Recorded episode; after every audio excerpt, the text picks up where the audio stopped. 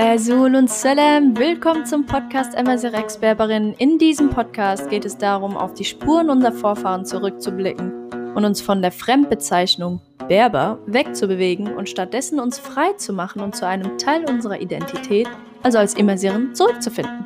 Ich bin Samira und ich werde dich durch die Folgen begleiten. Wenn du dich also für die Geschichte, Kultur, Sprache und Kunst der Immersiren, ergo auch Nordafrikaner interessierst, dann bleib doch dran!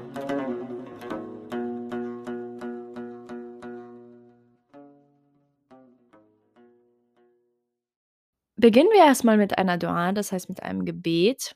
ربي اشرح لي صدري ويسر لي أمري واحلل عقدة من لساني يفقه قولي آمين يا رب العالمين.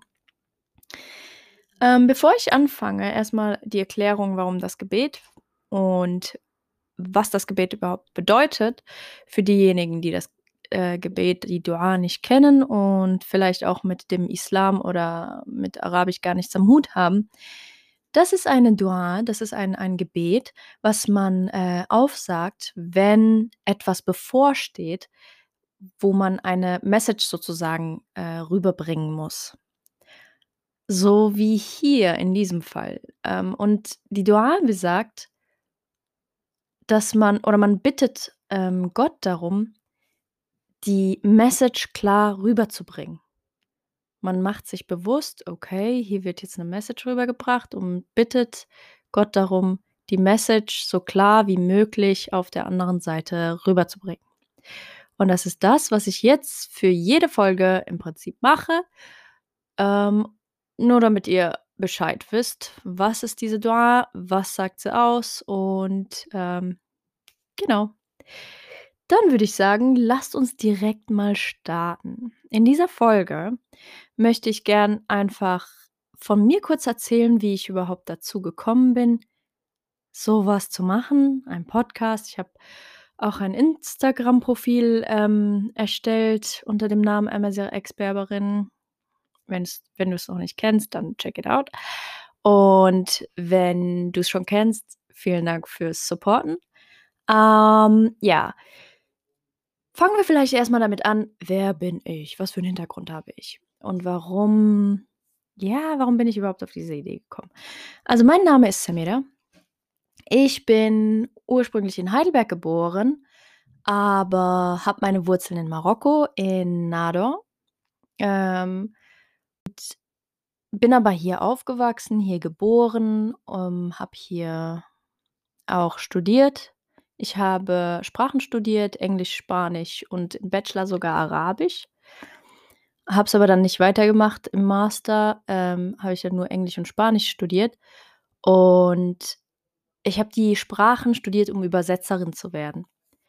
Und warum das so, äh, ja, wichtig, ja, in Anführungszeichen ist, ist, ich habe im Bachelor immer mehr damit angefangen, mich mit meiner Herkunft ähm, zu ja, zu identifizieren und tatsächlich auch zu akzeptieren, wer ich bin und auch, ja, zu wissen überhaupt, was ist meine Geschichte und meine Sprache und so weiter und so fort. Denn ich habe gemerkt, dadurch, dass ich Spanisch studiert hatte, gab es ganz, ganz viele Parallelen.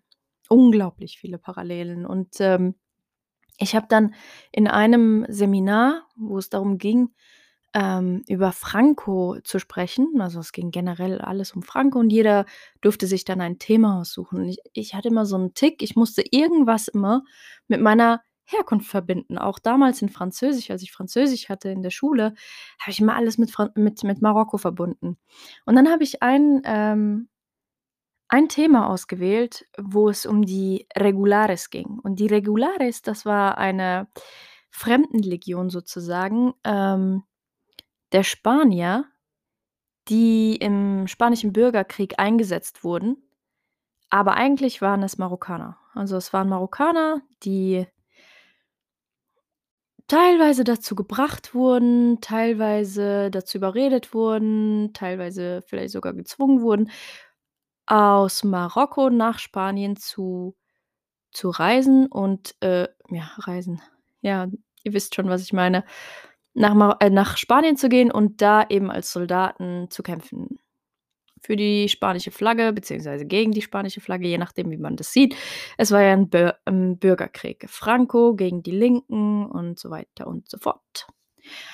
Und das fand ich so interessant, weil das hatte auch äh, mit meiner Geschichte per se sowieso zu tun, weil meine beiden Uropas ähm, in Spanien gestorben sind. Der eine liegt irgendwo in Madrid begraben, keiner weiß wo. Und der andere weiß ich nicht. Allah yarhamum. Ich habe keine Ahnung, wo sie begraben liegen. Und das ist aber e etwas, was ganz viele ähm, Marokkaner im Norden teilen.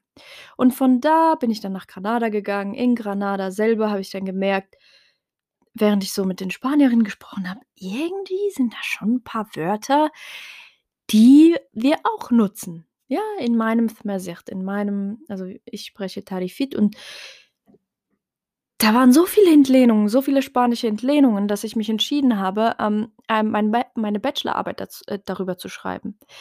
Und in Granada, das ist jetzt ein kleiner Seitensprung, ähm, weil es geht nicht unbedingt um Immersieren, aber es ging um die Geschichte von mir selber, von meiner Identität, ja. Ich als Muslimin, Marok ähm, marokkanischen Hintergrund und dann auch noch Tmersicht und so weiter, habe dann zum ersten Mal begriffen ähm, was, hm was die Muslime im im goldenen Zeitalters der der Araber, der Muslime generell, was die da geschaffen haben. Ich habe mich da zum ersten Mal mit der muslimischen, ähm, Geschichte, ähm, auseinandergesetzt. Ja, also vo von von Medizin bis hin zu, äh, Mathe, bis hin zu ähm, verschiedenen sozialen Aspekten, die unglaublich, ähm, fortgeschritten waren im Vergleich zur westlichen Gesellschaft. Also, du hattest auch in, ähm, Granada hattest du ein ein Wassersystem, ein Abwassersys ein Abwassersystem und auch ein Wassersystem generell, das hat das hat Europa damals noch nie so gesehen. Noch nie. Also, es war es war so fortschrittlich für die Zeit die, ähm, andere Seite Europas, sage ich mal, oder die anderen, ähm äh, die anderen Länder Europas, die hatten da die konnten gar nicht mithalten, ja? Die konnten nicht mithalten, weil's einfach so fortschrittlich war.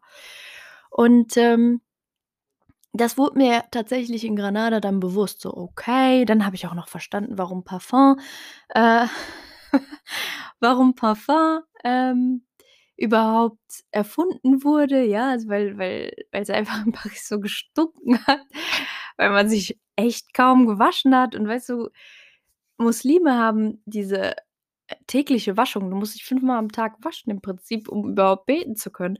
Und das hatten das hatten die Juden auch, aber das war das war in der westlichen Zeit damals, das war warum denn? Muss man nicht machen. Oder man hatte das Geld nicht dazu oder was auch immer. Man hatte das Mindset nicht dazu, ja? Und es sind so viele Sachen einfach aus aus der muslimischen Welt über, äh, Granada, Córdoba und so weiter, also über Al-Andalus an die westliche Welt gekommen. Und da habe ich zum ersten Mal gemerkt: „Aha, okay. Ja, okay.“ Da gab's mal 'ne 'n Wandel dann irgendwann, ne? So erst waren die fortschrittlich, jetzt sind, äh, die jetzt ist der Westen etwas fortschrittlicher und so. Also, da habe ich schon mal so meine Wahrnehmung etwas geändert, ja? Weil wenn du unsere muslimische Welt jetzt anguckst, du verzweifelst ein wenig, ja? Vor allem, wenn du nur diese negative Brille aufhast. Und genau, dann habe ich mich da dazu entschieden, äh, meine Bachelorarbeit über Tmersicht zu schreiben und über die spanischen Entlehnungen. Und während ich das gemacht habe, muss ich ganz ehrlich sagen, ich habe ich habe zwar viele Entlehnungen gefunden aus dem Spanischen, aber irgendwie musste ich die echt suchen, ja? Ich musste die wirklich suchen und dann waren's doch weniger, als ich dachte. Ähm, und ich habe halt gemerkt, okay, in in in bestimmten Bereichen werden, ähm, Entlehn kann ich Entlehnungen finden, in anderen nicht. Und, äh, ich habe dann in der Masterarbeit also, ich habe mich dann auch entschieden, meine Masterarbeit über, ähm, spanische Entlehnungen im Tarifit zu schreiben, aber in Bezug auf die Medizin. Ja, also ähm, ne, auf den auf dem Bereich der Medizin. Und da habe ich dann tatsächlich gemerkt hm, so viele so viele Entlehnungen haben wir gar nicht, ja, auch auch im Bereich der Medizin nicht, ja? Und warum das so wichtig war für mich, war warum es so 'ne Erkenntnis war, weil immer, wenn ich erklärt habe, was ich für 'ne Sprache spreche, habe ich immer gesagt: „Ja, ja, das ist so 'ne Mischung aus“ also, ich habe es selber so runtergemacht, ne? So: „Ja, ja, das ist so 'ne Mischung aus, ähm, Arabisch, Französisch und Spanisch.“ Aber ich habe gemerkt, das ist keine Mischung.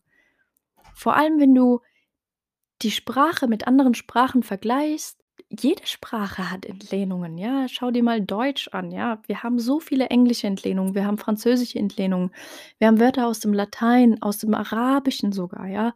Wir haben so verschiedene Wörter aus verschiedenen Sprachen, die wir, ähm, in in das deutsche Lexikon so festgenagelt haben, dass wir gar nicht darüber nachdenken, dass es äh, dass es tatsächlich Entlehnungen sind, dass es kein Deutsch Deutsch ist sozusagen, sondern es ist eine Mischung. Und das Gleiche gilt eben auch für meine Muttersprache, also Tarifit, hm, was eben eine Tamazight also, eine Untergruppe der Tamazight-Sprachen generell ist. Und das war wirklich da hat's 'n bisschen Klick gemacht, so: „Okay, jeder Teil der Welt hat dazu beigetragen, dass die Medizin gerade da ist, wo sie ist.“ Aber in meiner Wahrnehmung war Europa oder der Westen immer schon so weit und so fortschrittlich und bla bla bla. Stimmt aber nicht. Wir haben zum Beispiel Opium aus den äh, aus Lateinamerika, ja, von den indigenen Völkern dort. Ohne Opium hätte man keine Möglichkeit überhaupt irgendwie also, wir wollen jetzt gar nicht zu tief in die Medizin gehen, aber man hätte ähm, man hätte diese Betäubung wahrscheinlich vielleicht hätten wir das doch irgendwie entwickelt, aber es hätte länger gedauert.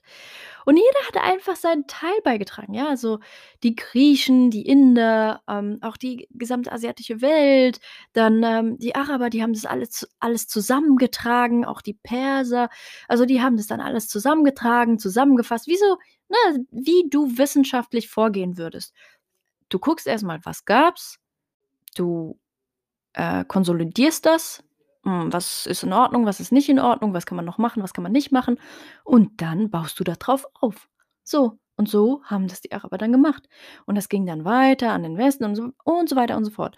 Und das wurde mir dann da bewusst und mir wurde auch bewusst, ähm, weil ich habe dann, äh, also, ich habe dann, ähm, Tamazight-Muttersprachler interviewt und sie gebeten, mir zu sagen, wie diese und diese und diese Instrumente eben auf, ähm, Tamazight heißen.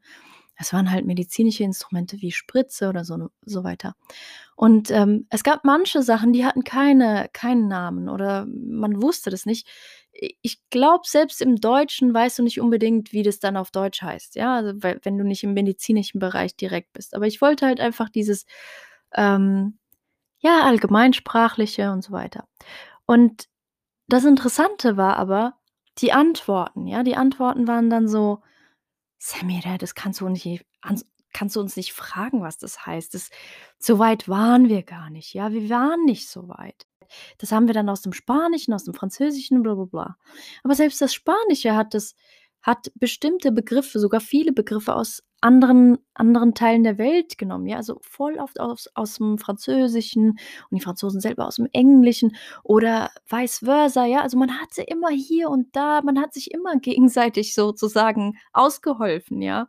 Und das ist auch das Prinzip einer, ähm, modernen Sprache. Wenn du's nicht hast, entweder du entwickelst das Wort selber oder du du entlehnst es aus einer anderen Sprache. Das ist einfach das Natürlichste, was man machen kann. Außer in Frankreich. In Frankreich hat man da 'n 'n großes Problem mit Entlehnungen und Fremdwörtern und, ähm, generell. Also, da da wird das gar nicht gern gesehen. Und, ähm, ja, das war das war sozusagen der Baustein meiner ja, meiner Idee, ja, man könnte hier weiter forschen in Tamazight. Das ist schon sehr interessant und für mich war das auch voll also, sehr erkenntnisreich. Vielleicht gehen wir mal in anderen Folgen näher drauf ein. Und, ähm dann habe ich immer mehr gesucht: „Okay, was kann man sonst so über Immersieren rausfinden, wenn ich jetzt google Immersieren?“ Ähm, weil ab meiner Masterarbeit habe ich nicht mehr gesagt, ich bin Berberin. W in der Bachelorarbeit hingegen habe ich gesagt: „Ja, okay, kann man kann man benutzen, ne? Berber, berberisch.“ Obwohl ich wusste, dass es mit Barbar irgendwie verbunden war. Ich wusste das. Aber für mich war das eher so dieses „Egal, dann ist es einfacher. Die verstehen, über wen ich rede. Die verstehen das, bis ich das erklärt habe und bla bla bla.“ Hm, nein.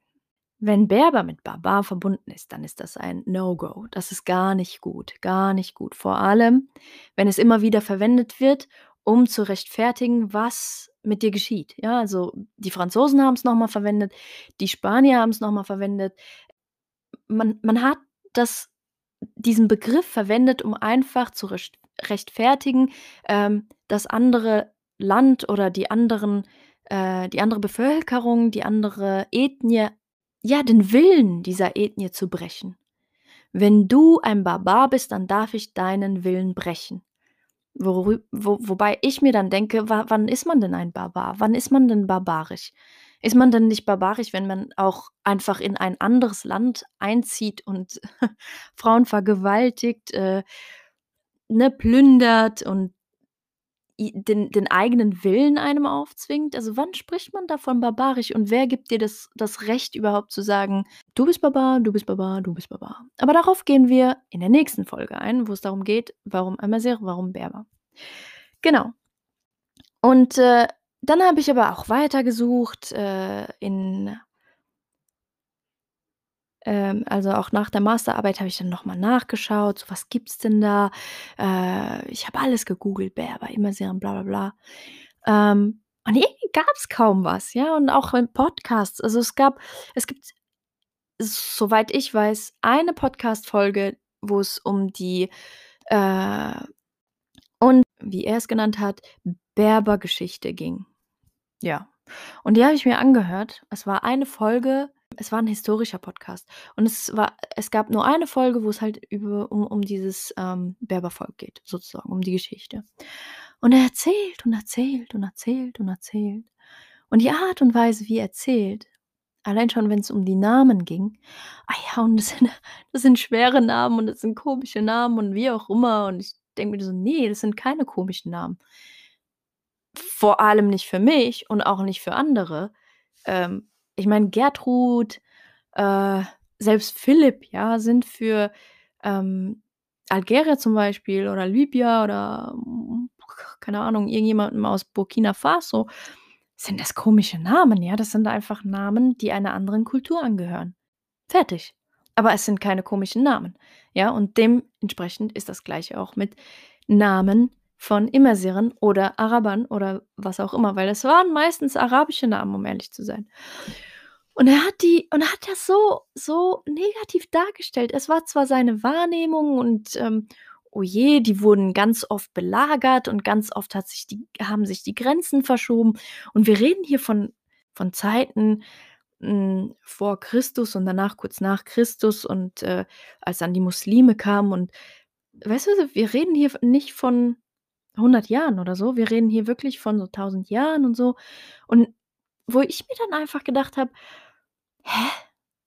In Deutschland gab's diese Grenzen auch nicht immer schon so, wie sie es jetzt gibt. Wir haben mal von Preußen gesprochen. Und davor, als es nur die Germanen gab und man gar nicht von Deutschen oder so was gesprochen hat, da da gab's auch ganz andere Grenzen. Wenn es überhaupt Grenzen gab. Und da habe ich einfach gemerkt: „Mm-mm, ne, ich lasse mir jetzt nicht meine Geschichte von jemandem anderen erzählen“, weil er hat seine eigene Wahrnehmung und ich bin mir bewusst, dass er das nicht irgendwie ja, bewusst gemacht hat, ja, und irgendwie, ähm um um uns zu kränken oder so, aber es war seine Wahrnehmung. Es war seine Wahrnehmung, so hat er das gesehen.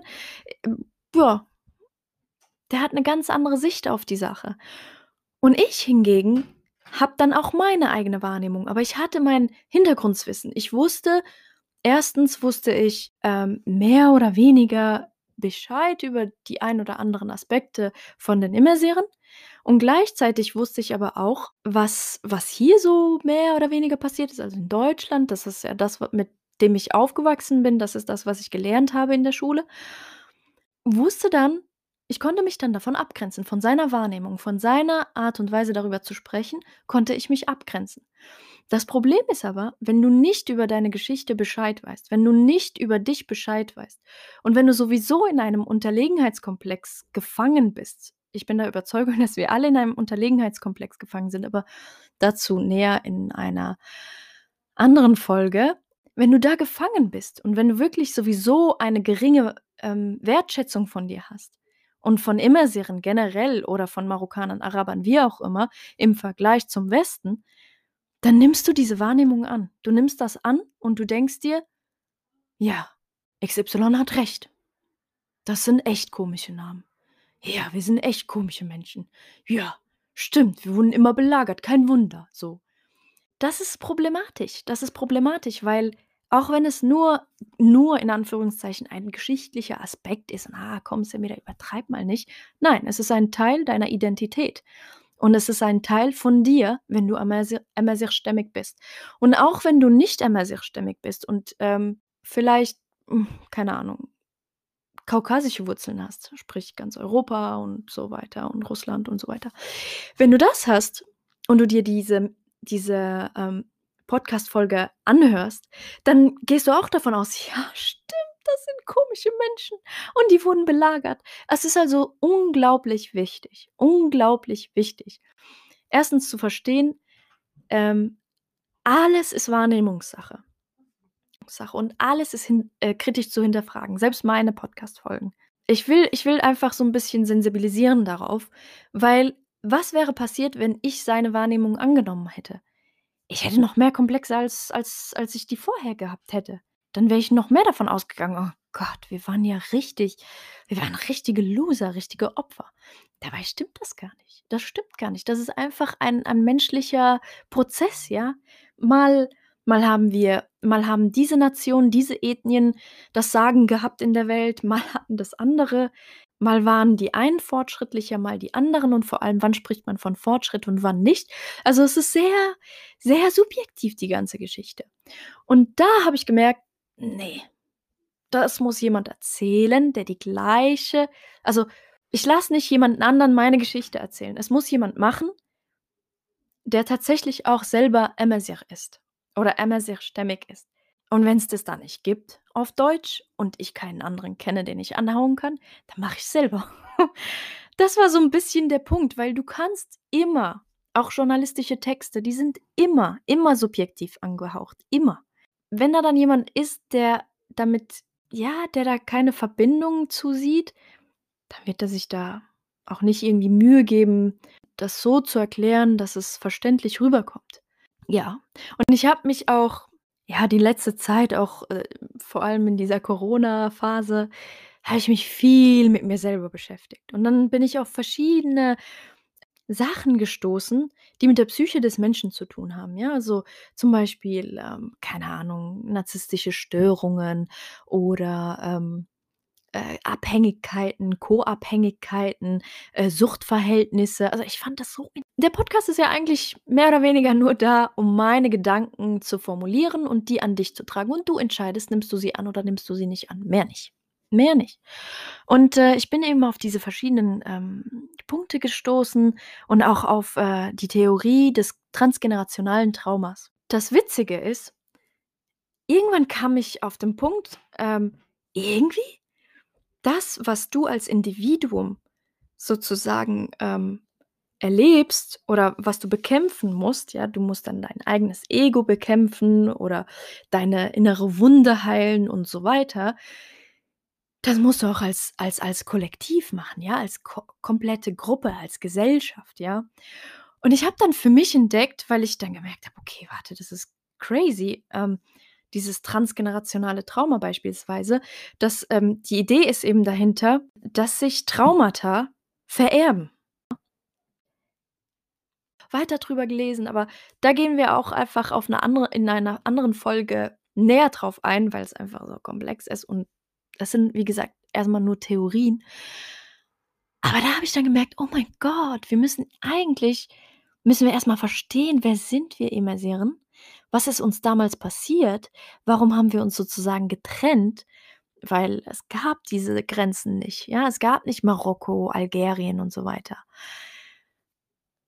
Und wenn wir das verstehen Und wenn wir das akzeptieren, was ist, und versuchen daraus dann zu heilen oder zu verstehen, was für Symptome sich ja dadurch entwickelt haben bei uns. Und dann das war wirklich so 'n Gedankenblitz. Und dann heilen und verstehen: „Okay, das sind nur Symptome und das haben wir vielleicht vererbt oder es ka natürlich kann man das nicht so einfach kann man das nicht so einfach abtun, ja? Aber trotzdem, es war so eine krasse Erkenntnis, weil ich mir gedacht habe: „Und dann heilen wir und dann heilen wir als Gesellschaft.“ Was passiert dann? Was passiert dann mit Nordafrika? Was passiert mit Afrika? Gehen wir dann raus aus dieser Abhängigkeit? Werden wir dann unabhängig? Weil auch wenn wir alle keine Kolonie also, auch wenn der gesamte afrikanische Kontinent eigentlich auf Papier nicht mehr, ähm, unter der Herrschaft der westlichen Welt sozusagen ist und angeblich unabhängig, sind wir dennoch abhängig. Ja, afrikanische Länder sind dennoch abhängig von ach, von verschiedenen Punkten einfach, von den Krediten und so weiter und so fort. Und das hat mich motiviert, dass all diese Erkenntnisse und, äh, dann habe ich auch mit mit meinen Verwandten und und, äh, Freunden und so gesprochen und die haben alle gesagt: „Mach doch 'n Podcast, mach doch 'n Podcast“, wie auch immer. Oder schreib's irgendwo auf. Und jetzt sind wir hier. Und das ist eigentlich der Grund, warum, wieso, weshalb. Der Punkt ist einfach, der dass die beiden Begriffe, also Berber und Amazigh nicht nur Begriffe und Wörter sind, es sind Konzepte. Und ich will, dass wir nicht nur die also mein Traum ist es, dass wir nicht nur die Begriffe an sich, ähm, tauschen, sondern auch das Mindset, also die Konzepte. Wir sind keine Unterlegenen, wir sind nicht wir sind keine Barbaren, wir sind keine Berber, wir sind Immersiren, wir sind frei. Und um das um damit das passiert, müssen wir tatsächlich auch frei werden. Wir müssen frei verstehen, frei denken. Und ich glaube, da muss man erst mal sich bewusst werden: „Wie ist die Geschichte? Was ist jetzt los?“ und so weiter.